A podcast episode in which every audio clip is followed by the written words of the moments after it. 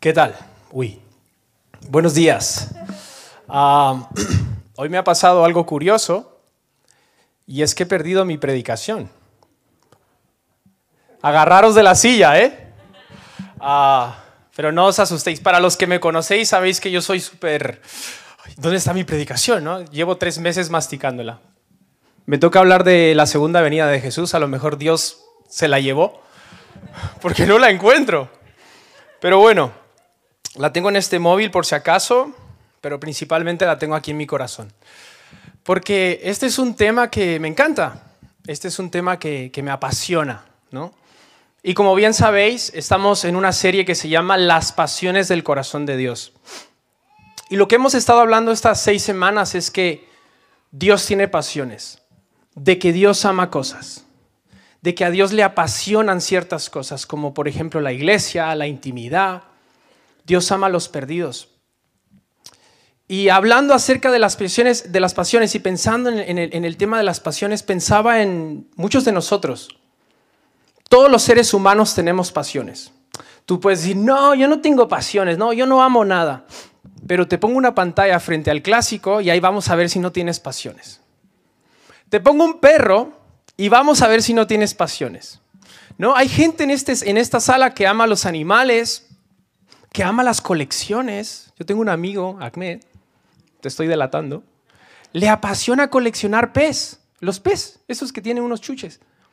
Todos tenemos pasiones, ¿no? Hay gente que les gusta el deporte, hay gente que le gustan las mascotas, hay gente que le gusta coleccionar cosas, hay gente que le encanta la ropa. No, yo no, a mí no, la, la ropa no. Pero les llevas a una tienda Buah, y se vuelven locos, ¿no? O locas. A mí me gusta mucho la ropa, ¿no? Me encanta. A mi esposa, ¿sabes qué le apasiona? Estoy delatando aquí a mi familia, ¿eh? Y a mis amigos. Eso. Amén, hermano. Amén, amén. Iker, tú estás en el sentir, ¿eh? estás ahí. ¿Sabes qué le apasiona a mi esposa? ver pisos en idealista. Todo el tiempo está viendo pisos en idealista. De hecho, eh, con nuestros amigos hablamos de que se tiene que eliminar la aplicación porque está todo el tiempo viendo pisos. Y hay una característica de, la de las pasiones nuestras, es que nos encanta hablar de las pasiones, de las cosas que amamos con otras personas, ¿no? Y hay gente que te dice, ya no seas tan pesado, tío. Ya, ya no quiero ver pisos en idealista, ¿no?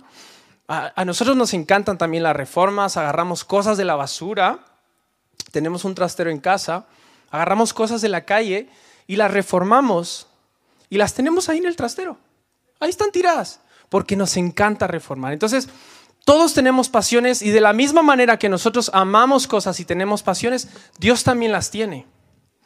Y yo pienso en Dios como a Dios le apasiona su iglesia, su iglesia amistad cristiana su iglesia global.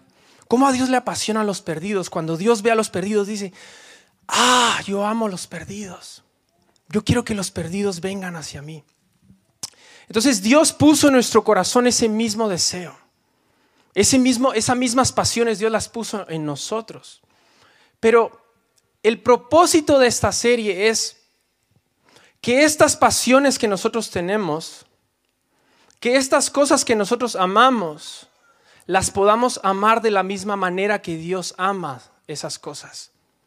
Y por eso hemos dicho que Dios ama a la iglesia, que Dios ama a los perdidos, que Dios ama al reino, que Dios ama al pueblo de Israel, que Dios ama, ¿qué más hemos dicho? Que Dios ama la intimidad con sus hijos. Yo ya voy a hablar acerca de un tema que pocas veces hemos hablado en esta iglesia, que pocas veces se escucha en las iglesias y es la pasión de Dios por venir a la tierra, la pasión de Dios por volver a la tierra. Segunda de Timoteo capítulo 4 versículo 8 dice que Dios ama a los que desean su venida, que Dios ama a los que aman su venida. Y no solo ama, dice segunda de Timoteo 4:8, sino que Dios da una recompensa a todos aquellos que desean su venida. Dios dice que le va a dar una corona de justicia a todas aquellas personas que desean que Jesús vuelva a la tierra.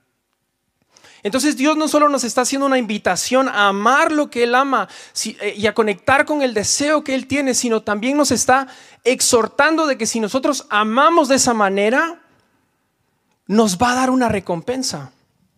Es un gana-gana por, donde lo veas.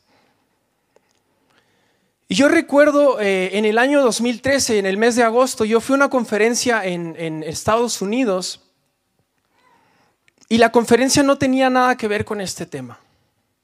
Yo no iba para hablar ni para escuchar nada acerca de este tema.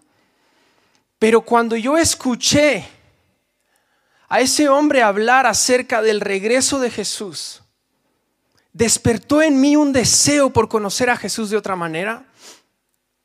Cuando ese mes de agosto en el año 2013 yo estaba en Kansas City, escuché a ese hombre predicar acerca de la pasión de Dios, acerca del deseo de Jesús por volver a la tierra. Despertó algo en mi corazón que nunca más volvió a ser el mismo. Y la meta esta mañana para mí hoy es que tú también puedas despertar en ti esa pasión. Y yo no quiero hablar acerca de si eres aminelianista, si eres eh, preterista, si eres postribulacionista, si eres madridista o si eres barcelonista. Lo que quiero hablar es acerca de la persona de Jesús. No quiero hablar acerca de un evento. Quiero hablar acerca de la persona que viene acerca de la persona que vuelve. Y yo puedo entender por qué hay personas que no quieren hablar acerca de este tema. Y principalmente es porque hay temor. Hay algunas personas que no les gusta hablar acerca de la venida de Jesús porque tienen miedo. Y creo que puedo entender por qué tenéis miedo algunos de vosotros. Y creo que tenéis miedo porque habéis visto películas que hablan, acerca de este tema o habéis leído libros y, con lo que os habéis quedado es con una faceta de Jesús que no es real. Sí es real para algunos, pero no es real para la iglesia. Y nos hemos quedado con lo que hemos leído en los libros y hemos visto en las películas y pensamos que eso es lo que dice la palabra de Dios. Pero no es así. Yo quiero hablarte de tres facetas acerca de esta persona que vuelve. Rápidamente. Las tres facetas que quiero mencionarte acerca del regreso de Jesús, cómo Él vuelve, son como novio, como rey y como juez. ¿Por qué como novio? Porque Jesús desea casarse con su iglesia. De hecho, Jesús en la cruz no solo nos hizo parte de su familia, sino que también nos dio una posición de novios, de novia. Ahí es donde tiene sentido aquel versículo que está en Génesis y en Efesios 5, 31 y 32, donde dice Pablo, un misterio os digo respecto a esto, dejará el hombre la casa de su padre para unirse con su mujer. ¿Tiene sentido lo que estoy diciendo?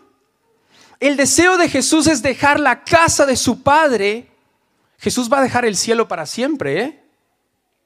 Ojo con lo que estoy diciendo. Jesús va a dejar el cielo para no volver. ¿Por qué? Porque quiere tener intimidad contigo. Porque el deseo de Jesús es casarse con su iglesia. Entonces, esa es la primera faceta. La segunda faceta en la venida de Jesús es que Él viene como rey. La Biblia dice que es rey de reyes y señor de señores. ¿Por qué viene como rey? Porque Él viene para gobernar el mundo y lo, va a gobernar junto con su iglesia, con su novia, con su esposa. Viene como novio, viene como rey, pero también viene como juez.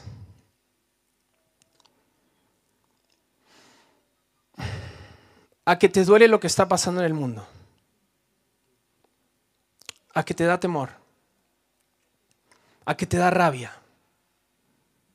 A que te da rabia que haya gente tan mala que está en una frontera pillando a niñas para tratar con ellas. ¿Tú crees que a Jesús eso le agrada? Hay algo que te puedo asegurar, iglesia, y es que Él ya no viene como un bebé en un pesebre. Él ya no va a ser un hombre quebrantado en una cruz. Y por eso se me pone la piel china. Porque nos hemos quedado con una faceta de Jesús, como el Jesús romántico.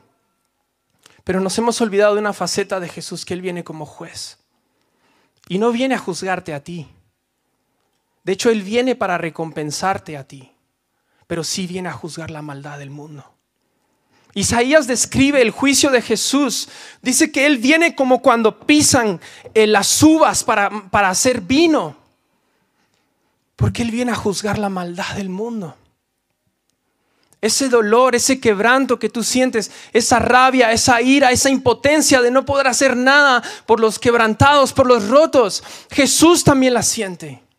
Y Jesús desea volver a por su iglesia, por aquellas iglesias que están siendo perseguidas, para hacer justicia para ellos. Y esta es una faceta que tenemos que conocer de Jesús. Él ya no viene como un cordero.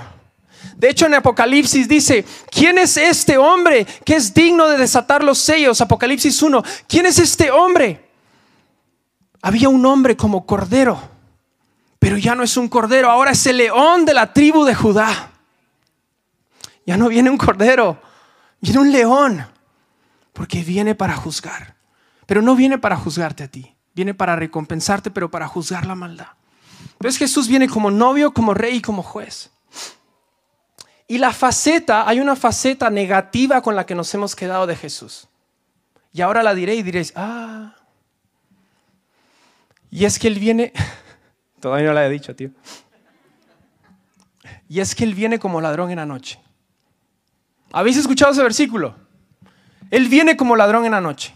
Hombre, ¿quién ama la venida de un ladrón? Hace un par de semanas, eran como las 3 de la mañana,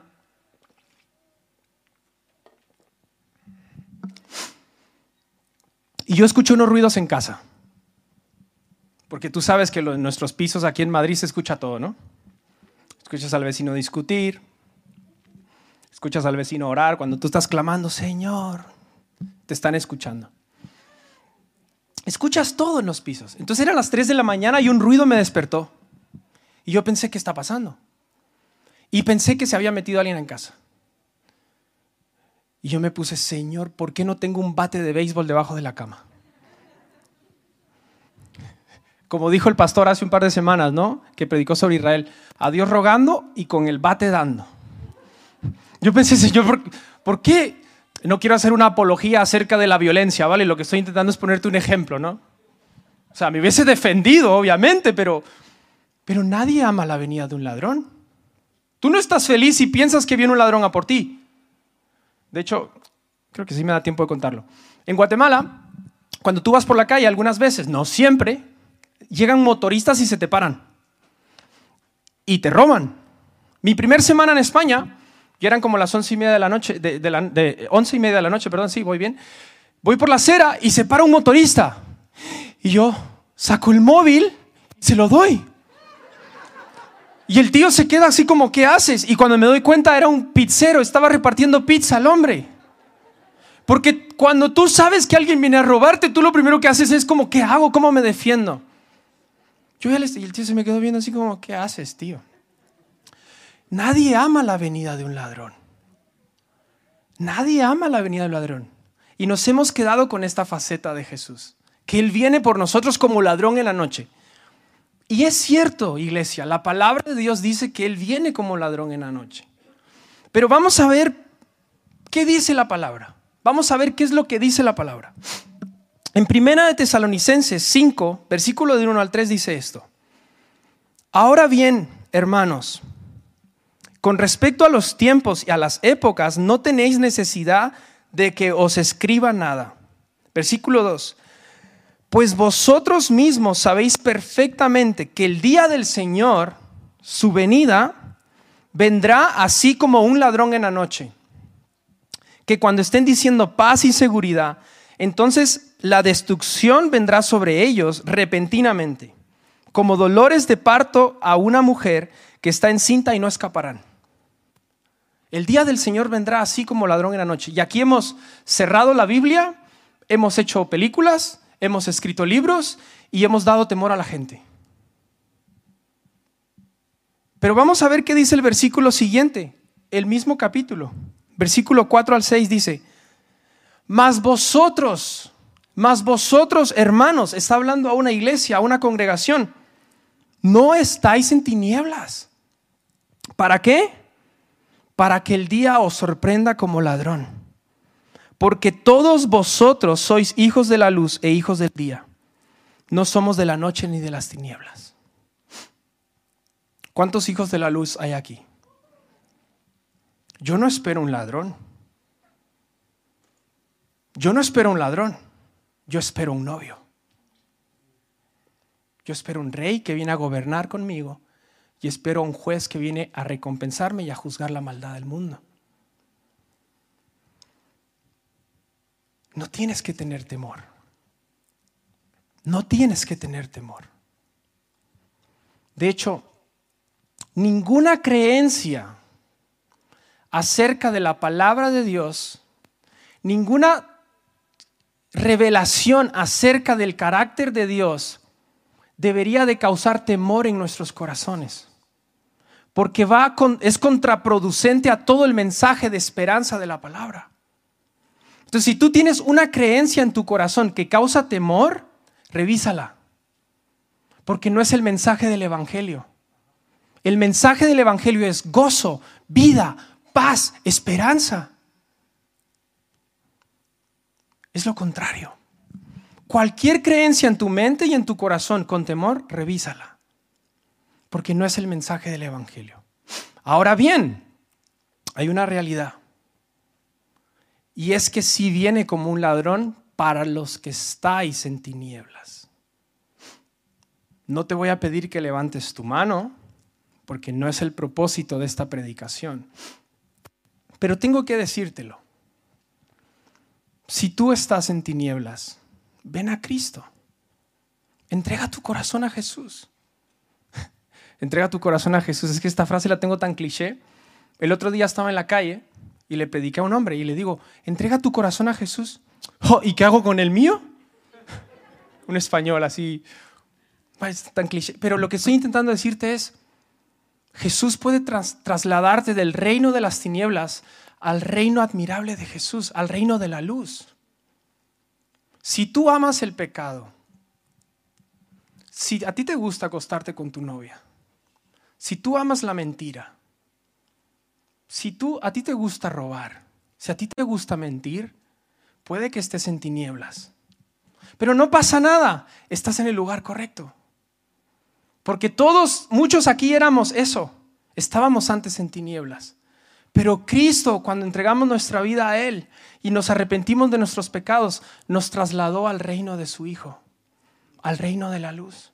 Y por lo tanto, no tenemos temor. Hoy, cuando termine esta predicación, si tú estás en tinieblas, yo quiero que pedirte que bajes, queremos orar contigo. Porque quiero que salgas de esta sala y de este lugar con la esperanza de que Jesús viene a por ti como un novio no como un ladrón. Es una realidad de que Jesús vuelve. Apocalipsis 1.7 dice que todo ojo le verá. Y el que me diga lo contrario, pues es que la Biblia lo dice. Jesús va a volver. Ahora bien, ¿qué tiene que pasar para que Jesús vuelva? ¿Cuáles son los condicionantes para que Jesús vuelva? Y yo solo voy a darte algunos condicionantes acerca de que, del regreso de Jesús, o sea, de cosas que tienen que suceder para que ese evento acontezca. El primer condicionante para que Jesús vuelva es que el Evangelio tiene que ser predicado en todo el mundo. Estas son palabras de Jesús, no de Chisco. ¿eh? Mateo 24, 14 Jesús dijo, si vosotros amáis mi venida, Chisco, si tú quieres verme de verdad, si tú quieres encontrarte conmigo como novio, si tú quieres que tú y yo nos veamos cara a cara, tú tienes que predicar el Evangelio. Entonces, el primer condicionante para que Jesús pueda volver a esta tierra es que el Evangelio sea predicado en las naciones. Por eso hacemos misiones. Por eso vamos a países como Turquía. Por eso predicamos en las calles. Porque queremos que Jesús vuelva. Queremos encontrarnos con Jesús. El segundo condicionante para que Jesús vuelva, esto tiene que ver más con la nación de Israel. Jesús dijo en Mateo 23:39, creo que lo tenéis en pantalla, no sé si están por ahí poniéndolos, pero si no, podéis ver luego la predicación en YouTube. En 23:39 de Mateo, Jesús dijo, yo no voy a volver a esta tierra hasta que vosotros, pueblo de Israel, hasta que vosotros judíos, claméis por mi venida. Yo no voy a regresar a la tierra, Jesús dijo, yo no voy a volver hasta que vosotros digáis, bendito el que viene en el nombre del Señor. Entonces, ¿qué significa esto? Que Dios tiene que despertar a la nación de Israel. Dios tiene que hacer algo en la nación de Israel para que Jesús, para que ellos puedan clamar por el regreso de Jesús. Hemos dicho que el Evangelio tiene que ser predicado, que los judíos deben clamar por el regreso de Jesús. Y el tercer condicionante que vamos a ver, y este es un poco seguirme, ¿vale? Con cuidado. En Mateo 24 Jesús dijo que antes de que Él volviera, algunas señales tenían que cumplirse. Y estas señales las podemos ver en Mateo 24, del 3 al 31. Pero el dato curioso que Jesús nos da en el versículo 34 es de que estas señales, todas estas señales tienen que acontecer a una misma generación. Ojo con el dato, porque guerras siempre han habido, hemos tenido dos guerras, pestes siempre han habido, peste negra, creo que una peste negra, el COVID es una peste, han habido rumores de guerra, se ha levantado nación contra nación. Estas nueve señales que nos da del versículo 3 al 8 creo que son, se han cumplido en otras épocas, desde el tiempo de los apóstoles hasta ahora han habido estas nueve señales. Pero el, el dato curioso o el matiz importante es que todas estas señales deben acontecer a una misma generación. La pregunta del millón. ¿Somos nosotros esa generación? ¿Sí o no? Yo no sé. Pero ¿sabes qué? creo que deberíamos de vivir como si fuésemos esa generación. ¿Sabes qué creo? Que Dios ha puesto en todas las generaciones de estos últimos dos mil años ese deseo. Creo que todas las generaciones han pensado que ellos eran la última generación. Si no, pregúntale a los hippies de los setentas. Dejaron todos los tíos y se fueron a predicar el Evangelio porque pensaban que Jesús venía allá. Un gran avivamiento. Otra generación, los apóstoles. ¿Tú crees que tiene sentido que diga la Biblia que vendían todo y lo ponían a los pies de los apóstoles si ellos no pensasen que Jesús venía allá? Porque cuando tú piensas que Jesús viene allá, tú piensas, ¿y este mundo qué? La mentalidad de los apóstoles, ¿sabes cuál era? Él murió ayer y Él viene mañana. Él murió ayer y Él viene mañana. Y así vivieron el cristianismo y la liaron los tíos. ¿eh? Y aquí estamos, gracias a ellos. Porque tenían esta, este deseo, esta, este, este, este anhelo de que Jesús venía allá. Ellos se lo creían. Entonces yo creo que Dios ha puesto en cada generación este deseo, este pensamiento de que nosotros somos la generación.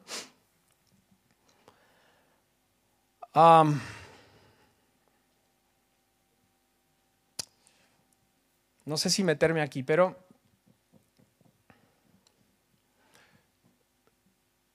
antes de que Jesús vuelva, en Mateo 24 Jesús dijo que habría conmoción en el mundo. Mateo 24, Daniel 9, Apocalipsis 7, 14. Jesús dijo que habría conmoción en el mundo. Lo que está claro es que a este tiempo de conmoción se le conoce como la gran tribulación. Hay personas que creen que esta gran tribulación ya ha pasado. Hay personas que creen que esto es algo que va a pasar. Lo que, no, lo que es cierto es que deberíamos de vivir como que Jesús vuelve ya. No lo sabemos. Lo que Jesús dijo es que Él vendría al final de la gran tribulación, al final de un tiempo de conmoción. Y solo por, por ponerte un, una guinda ahí, un, pensamiento en, en tu mente y en tu corazón es, ¿qué papel juega la iglesia en todo este tiempo? Y te voy a presentar tres posturas rápidamente. Hay algunas personas y grandes hombres de Dios que nunca se han puesto de acuerdo en cuanto a este tema. ¿Qué papel juega la iglesia, no? Estábamos cantando ahora, creo en la iglesia, creo en la resurrección, creo en tu segunda venida hay un tema que se conoce como el rapto, el rapto de la iglesia, que la iglesia será arrebatada para estar con Jesús. Y hay algo que quiero decir antes de, mencionarte esas tres posturas. El propósito del rapto no es que Dios se lleve a la iglesia, no es enviarle, perdón tío que te estoy haciendo trabajar ahí un montón, ¿no? Me va a quedar aquí en medio, te lo prometo. El propósito del rapto el rapto no es un salvavidas que Dios nos manda desde un helicóptero para luego dinamitar al mundo. Olvídate de eso. El propósito del rapto es la glorificación del creyente, prepararnos para gobernar con Cristo y recibir recompensas. Las tres posturas, la primera, perdón, es que quiero ser un poco gráfico, es, hay personas que creen que la iglesia ya no va a estar cuando este tiempo de conmoción llegue al mundo. La iglesia se va antes de la tribulación. La segunda postura es que la iglesia se va a ir a la mitad de esta tribulación. Esta tribulación, algunas personas, bueno, la Biblia lo dice, es un periodo de siete años. Entonces la iglesia se va a la mitad de los siete años. Y la tercera postura es que la iglesia se va al final para encontrarse con Jesús y venir de inmediato con Él a reinar y a gobernar en la tierra. O sea que la iglesia pasa por estos siete años de tribulación. Estos siete años de tribulación son tres años y medio de aparente paz, una falsa paz mundial, y los siguientes tres años y medio es de persecución, donde se establece una sola moneda, una sola religión, y quien no adore al hombre o al Dios de esta religión, conocido como el anticristo, le cortan la cabeza. La palabra de Dios lo dice de esta manera no importa qué creas, creo que es importante que escuches esto. Si no me has puesto atención hasta ahora, esto es importante que lo escuches. No importa qué creas acerca del rapto, en amistad cristiana no juzgamos a nadie por eso. En amistad cristiana no tenemos una postura en cuanto a cuándo va a ser el rapto, puesto que no consideramos esto como un tema central de nuestra fe nos amamos y nos respetamos, pero no, hemos preferido no postularnos. ¿Tiene sentido lo que estoy diciendo? No vamos a juzgarte si tú crees que te vas a quedar, si tú crees que te vas a la mitad o si tú crees que te vas antes. Lo importante para nosotros es que Jesús vuelve y que queremos encontrarnos con Jesús. Ahora sí, afirmamos que habrá un rapto. No sabemos cuándo, pero lo habrá. Pero nuestro deseo principal como iglesia es amar a la persona que viene, conocer a ese Jesús, prepararnos para su encuentro, amar la venida de Jesús. Entonces, viene una pregunta muy importante ahora. ¿Cómo nos preparamos para el regreso de Jesús? ¿Cómo nos preparamos? Ya hemos dicho que hay que predicar el Evangelio ya hemos dicho que la nación de Israel tiene que clamar por su venida. Ya hemos dicho que, que las señales de Mateo 24 contestan a una generación, que dé comienzo esta semana 70 o esta gran tribulación. Pero ¿cómo tú y yo nos preparamos para el encuentro con el novio? Esta es la pregunta de esta mañana. ¿Y qué hago con esto? ¿Cómo me preparo? Y te lo quiero responder con otra pregunta. ¿Cuál ha sido para ti el día más importante de tu vida? ¿Cuál ha sido para ti un día muy importante en tu vida? A lo mejor el día de tu boda, el día que nació tu primer hijo, A lo mejor el día que te graduaste de la universidad. El día que empezaste tu primera empresa. O el día que pudiste viajar el Atlántico para llegar a otro país. ¿Cuál fue el día más importante para ti? Un día muy importante. Y te quiero hacer otra pregunta. ¿Cómo te preparaste para ese día? Para nosotros un día muy importante fue el día de nuestra boda. No sé si tenemos una foto ahí. No va nada, ¿no? Bueno, yo estoy aquí por fe hablando y... Lástima que no visteis esta foto. Esa, esa foto es una foto de nuestra boda y yo le di a Jazz un beso con estilo, ¿eh? Tengo la mano aquí en la bolsa y le doy el beso ahí, que bese la novia, no. Para nosotros ese fue un día muy importante. Y durante seis meses, ¿verdad, Jazz? Todas las semanas hacíamos algo para la boda, porque era un día muy importante. Todos los lunes hacíamos cosas para preparar para la boda. Nos preparamos para ese día. Muchos universitarios estáis acá y no me vais a dejar mentir que uno de vuestros días más importantes es el día que hacéis la EBAU o hacéis la selectividad. Tú tienes que ver a un estudiante de bachillerato o un universitario que, ya, que ya ha entrado a la universidad esos dos años del bachillerato, este estudiante, es como que si fuera un... Lo pierdes. Es como mastica, habla, te habla solo del día que va a tener el examen de la EBAU. Durante dos años está estudiando un montón porque quiere sacar una buena nota en los exámenes para que cuando haga la EBAU, esa nota le pueda ayudar para estudiar la carrera que tiene que estudiar.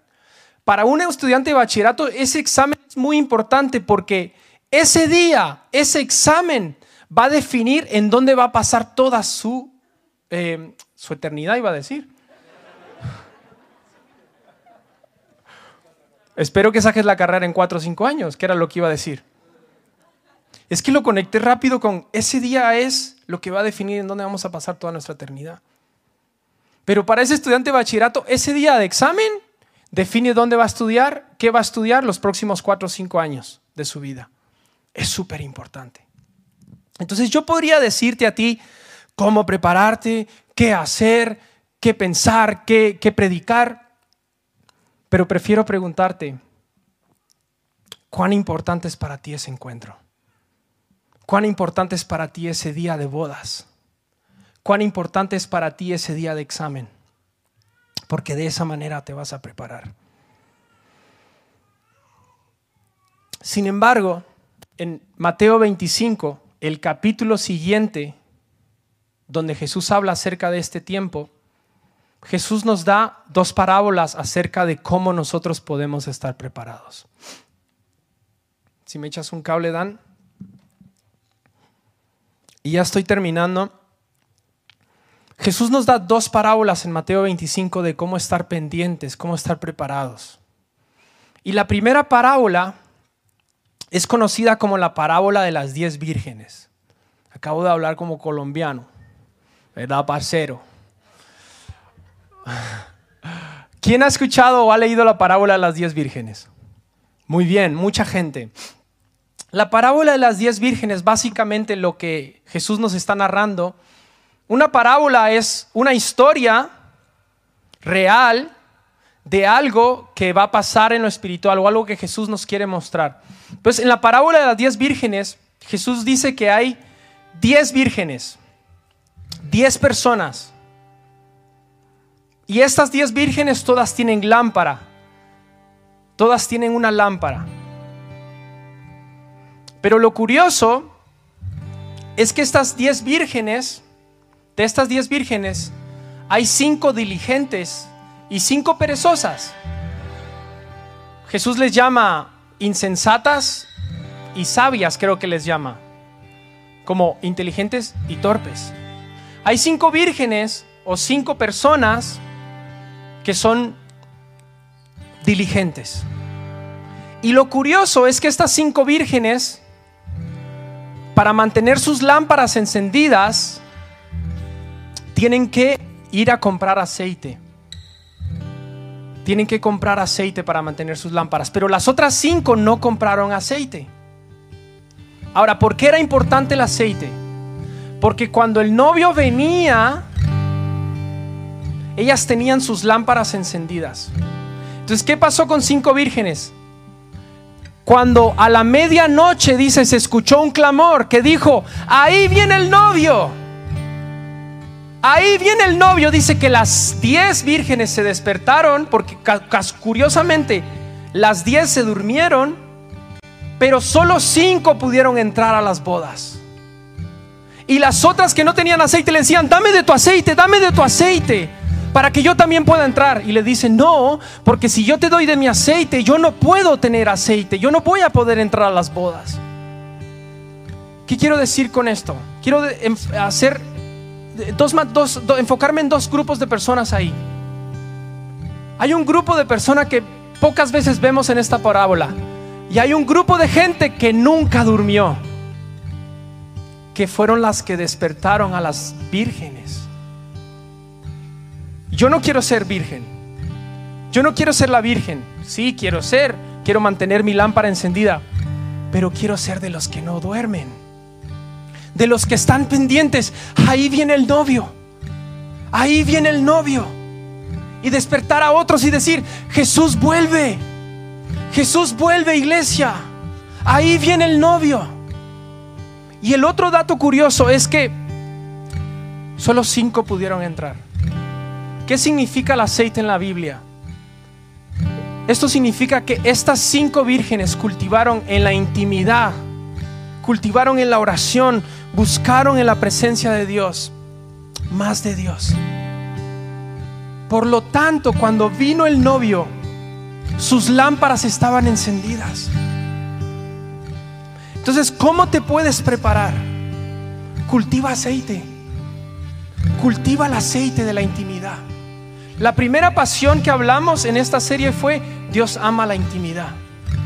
He aquí tú amas la intimidad, dice, aquí tú amas la verdad en lo íntimo y en lo secreto me has hecho comprender sabiduría. Salmo 51, David. Cultiva el aceite. Busca a Jesús en tu habitación, mientras lavas los platos, mientras cambias el pañal, mientras vas en el coche al trabajo. Yo entiendo que tenemos vidas ajetreadas todos y que a veces es difícil postrarte en tu habitación y clamar a Jesús.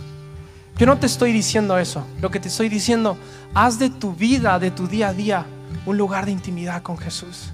Mientras vas en el metro, ponte tus cascos y desaparecete de este mundo cruel.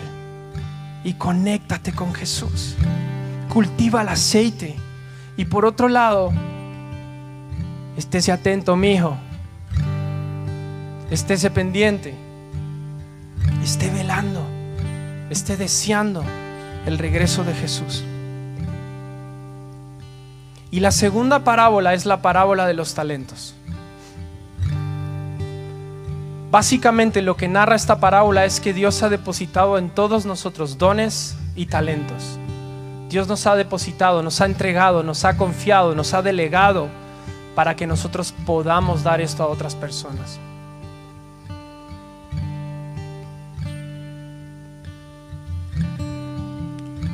Y hoy el mundo necesita escuchar un mensaje de esperanza. Hoy el mundo necesita escuchar una palabra de ánimo. Hoy el mundo necesita saber que tú estás abierto a abrir tu billetera y darle algo a alguien. Y por eso te quiero preguntar, ¿qué tienes a la mano para dar? ¿Qué tienes a la mano para hacer? No te estoy hablando solo de temas materiales, ¿eh? estoy hablando de una palabra de ánimo para alguien. Te voy a mencionar algunas palabras. Pensaba que tenía mi hoja de predicación, pero no sé dónde está. Solo escucha qué te viene a la mente cuando escuchas esto. COVID. Guerra. Erupción de volcán. Tormenta de arena. Subida de luz y de gasolina. Huelga de camiones. De camioneros, perdón ¿Qué te viene a la mente cuando escuchas esto? A lo mejor temor, a lo mejor ira, a lo mejor rabia, a lo mejor... Imagina cómo lo vive alguien sin Cristo. Imagina a alguien sin Cristo viviendo todo esto que estamos viviendo. Y tú y yo somos los hijos de la luz. Tú y yo tenemos algo que darle al mundo allá afuera. Que cuando digan, este mundo se va a destruir, tranquilo, te voy a hablar acerca de alguien que tiene eh, eh, esperanza para ti. Tranquilo, yo tengo una palabra de ánimo para ti. Entonces, ¿cómo podemos prepararnos para el regreso de Jesús? Velando, orando y dando. Velando, orando y dando nuestra vida por los demás. Porque haciendo eso, vamos a preparar el terreno para que Jesús vuelva a la tierra. Y yo quiero terminar orando y te quiero pedir que te pongas en pie. Me gustaría terminar orando por ti esta mañana. Y si queréis pasar todos los de la alabanza, vamos a adorar en un momento, pero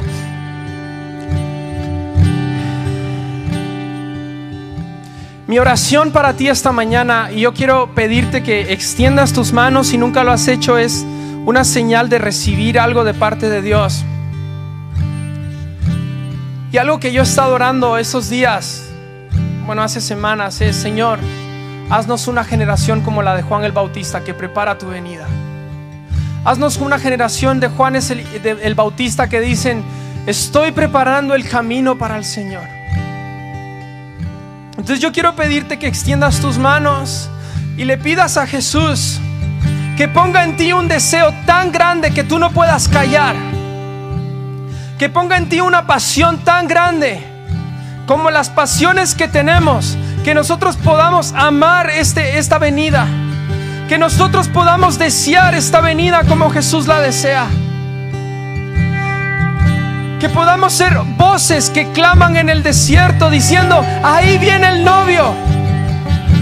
Que podamos ser hombres y mujeres en los institutos, en los parques con nuestros hijos, cuando estamos en el trabajo, que podamos tener una perspectiva de Juan es el Bautista, que preparan el camino para Jesús. Despierta en nosotros, Dios, un deseo, una pasión por amar tú, lo que tú amas, una pasión por desear lo que tú deseas. Y hoy te pido, Jesús, que nos cautives con esos ojos de fuego que dice Apocalipsis que tienes. Que nos veas a los ojos, a los ojos de nuestro corazón, Señor. Y que podamos amar a ese león, al león de la tribu de Judá al que vuelve. Apocalipsis 12, Apocalipsis 22 dice, 22, 12, he aquí yo vengo pronto y mi recompensa conmigo para recompensar a todos aquellos que mantuvieron sus lámparas encendidas. He aquí yo vengo pronto a por ti. He aquí yo vengo pronto a por ti, iglesia. ¿Cómo está tu lámpara? ¿Cómo está tu lámpara? ¿Cómo está tu lámpara? Si tu lámpara se ha apagado, yo quiero que hoy clames a Jesús y digas, Señor, enciende mi lámpara. Echa aceite en mi lámpara, Jesús. Despierta mi corazón, Señor, en amor por ti. Te amamos, Cristo. Levanta tu voz y quiero ahora que tú le pidas a Jesús. Levanta tu voz en un clamor por Jesús. Si lo que está pasando en las naciones te rompe, clama por ello. Si tu deseo esta mañana es que Jesús vuelva, clama por ello. Si tu deseo esta mañana es decir, Señor, yo quiero conocerte, clama por ello.